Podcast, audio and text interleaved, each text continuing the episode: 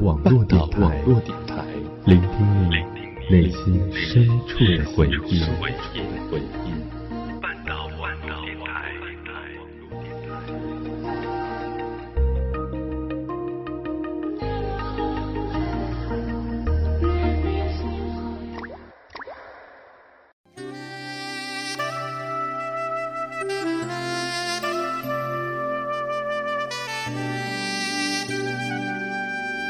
流光岁月，经典美文，欢迎走进半岛网络电台，品文轩。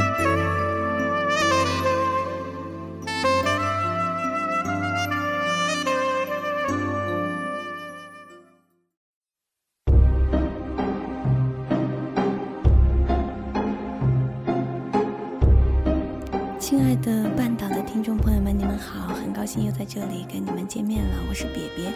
那上次呢，告诉大家我的微博名叫宋瘪瘪不瘪，很不巧的是，在那两天因为一些私人的原因，正好改名了。那在这里特地给大家声明一下哈，以后大家都可以来关注火车上的东布拉。上次呢，跟大家聊到王小波，聊到黄金时代，有很多的朋友很喜欢，他们说很愿意听到这样有血有肉的文字。那既然听众朋友们跟我一样意犹未尽的话呢，我们继续来聊一下小波。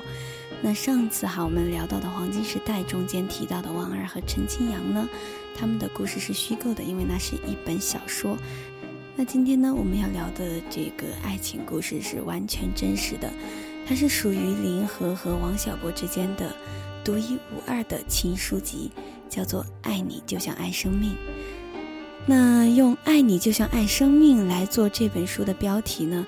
如果让王小波知道了，我估计他会不乐意吧。因为在我觉得，只有许久未见、思念情深时的他，才会有这样肉麻的情话。这仅仅出现了一次的话，却愣是被编辑给揪了出来，堂而皇之的成了书名，败给了流行文化。如果说想让我来命题的话，哈，我觉得我愿意用。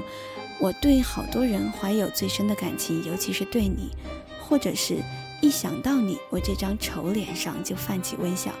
我想，这才是王小波式的实话版的情话。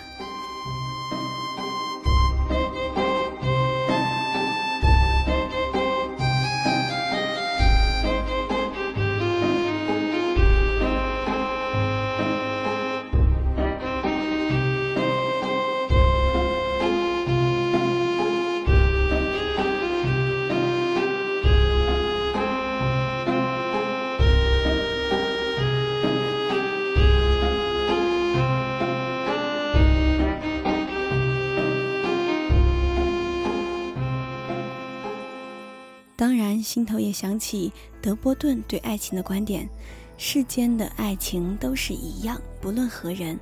所以，即使是才子王小波，在情人面前也是道尽相思，亲近爱慕。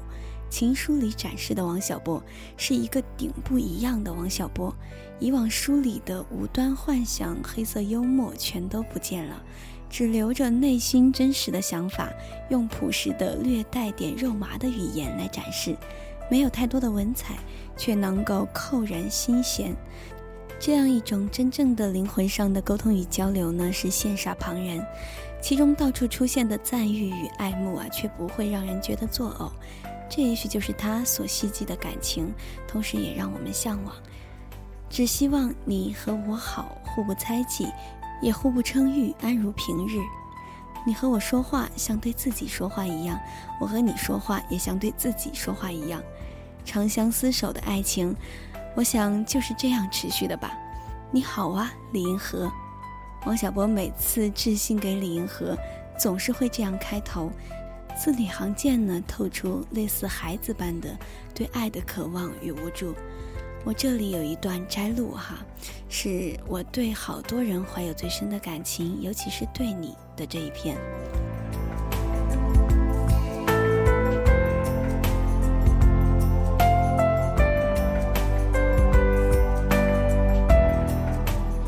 现在已经养成了一种习惯，就是每三二天就要找你说几句不想对别人说的话，当然还有更多的话没有说出口来。但是只要我把它带到了你面前，我走开时自己就满意了，这些念头就不折磨我了。我现在不坏了，我有了良心，我的良心就是你。肖伯纳德剧本《皮克梅良》里有一段精彩的对话，把这个问题说得很清楚。希金斯说：“杜特利尔，你是坏蛋还是傻瓜？”杜特利尔说：“两样都有点，老爷。但凡人都是两样都有一点。当然你是两样一点都没有。我承认我两样都有一点，除去坏蛋，就成了有一点善良的傻瓜。”除去傻瓜，就成了愤世嫉俗、嘴皮子伤人的坏蛋。对你，我当傻瓜好了。我爱你，爱到不自私的地步了，就像一个人手里一只鸽子飞走了，而他却从心里祝福那只鸽子的飞翔。爱你，就像爱生命。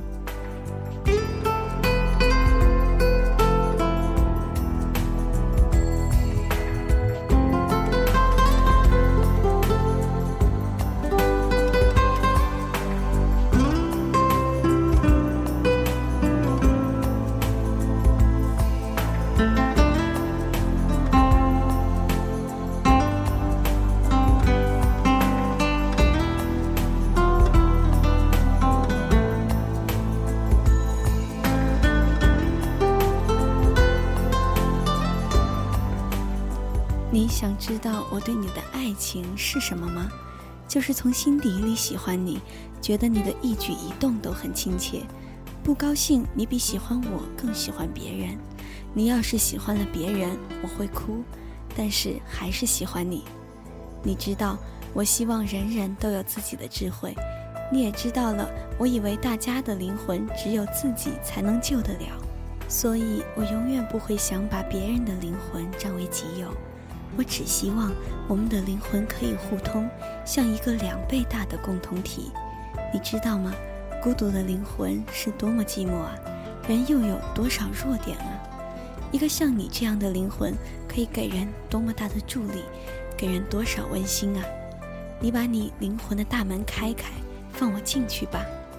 只希望你和我好，互不猜忌，也互不称誉，安如平日。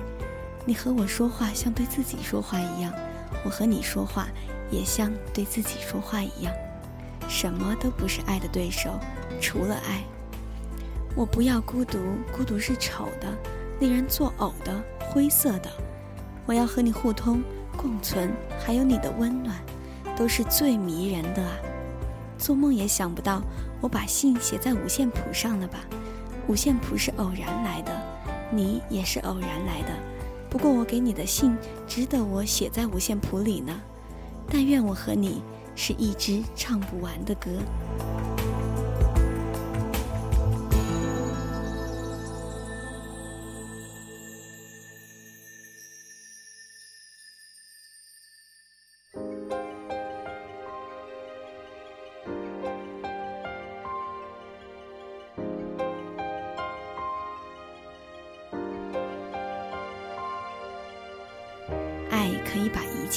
下。如果我的爱不能容下整个的你，算个什么爱呢？也许你的爱也能容下整个的我吧。不管怎么说，你要我的爱就够了。爱到深处这么美好，一想到你，我这张丑脸上就泛起微笑。这是王小波写给李银河的信，我们不难听出来他对李银河的爱有多深。而谁说林河又不是爱着王小波的呢？我们在这里啊，看一下《爱你就像爱生命》的序，是在二零零四年四月十一日的时候，林河写下来的。他说：“今天我去给他扫墓，他的生命就像刻着他名字的那块巍峨的巨石，默默无语。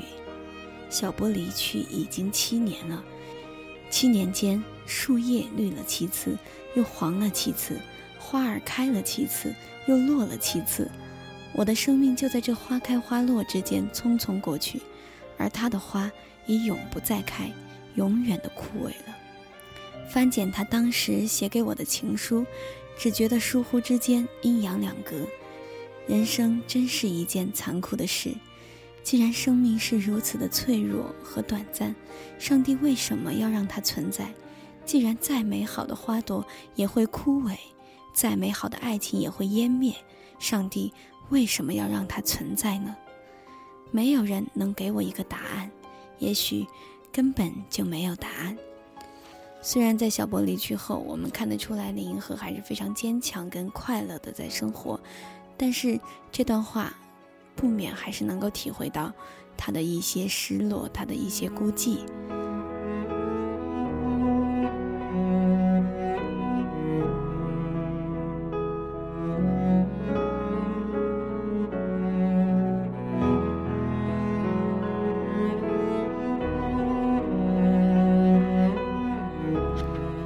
记得有一次采访当中呢，林和是这样回忆的哈，他说：“我们是一九八零年元月二十一日登记结婚的，没拍什么结婚照，也没有婚礼，两家各请了一桌。那时他二十八岁，正在大学读二年级，因为学校有规定不准结婚，所以我们是秘密的。我们都不注重形式，他从没买过花儿，他是不进商店的人。”唯一的一次，他给我买过一顶纯毛的帽子，是生日礼物。那时是花了五元钱，大概现在要五十块吧。他还说，我和小波最快乐和享受的就是散步聊天，一切一切都可说。小波称之为做倾心之谈，而他们呢，也选择了最简朴的生活。大部分时候都是坐在电脑前，而唯一比常人奢侈的一点就是经常下馆子，为的是省略做饭的时间。而在馆子等饭的时候呢，照旧可以做倾心之谈。他们只选择那种顶多十块钱一个菜的小饭铺，要上俩菜一瓶啤酒。王小波虽然外表五大三粗，却喝不了白酒，一喝就像红眼狼，但抽烟很凶，一天一盒。林和说起这些事的时候，就像王小波还在他身边一样。他还回忆起之前王小波送他赴英国，在机场临别时，他用力地搂了一下他的肩膀作为道别，可他万万没有想到，这一别竟是永别。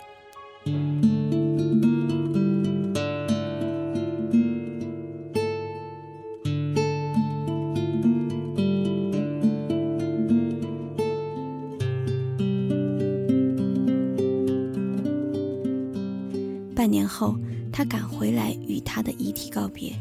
王小波生前跟他说的话一遍遍响起：“我和你好像两个小孩子，围着一个神秘的果酱罐，一点一点的尝它，看看里面有多少甜。”小波走后，他精神上很孤独。现在他回来跟他母亲住一块儿。他们家原来有个亲戚，三十八岁就死了。他有一个姑妈，八十三岁还健在。临死前，他的姑妈对他的妈妈说：“三十八岁死和八十三岁死没有什么区别。我也觉得人多活几年，少活几年意义不大，主要是在你活着时候的感觉。”这位姑妈还说，她从小就不爱看星星，觉得人太渺小，像蚂蚁一样在地球上爬来爬去，没什么意义，最后什么也不留下。多少年后，地球灭了，谁还知道马克思是谁？这么一想，林银河才拔出来，才从王小波的逝去中走出来一些。或许真的就是跟他写的序一样，根本就没有答案。但是他们的爱是真的存在，是真的永恒的。爱你就像爱生命，因为你比生命还重要。当生命失去了，你还在我的心中。永不湮灭，永不消失。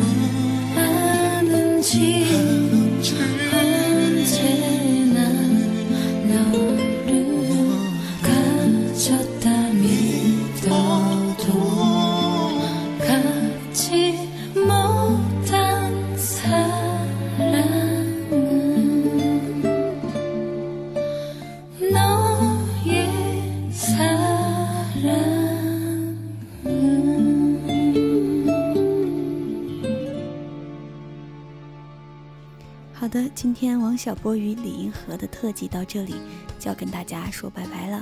希望你们能够从他们的故事中收获你所需要听到的内容。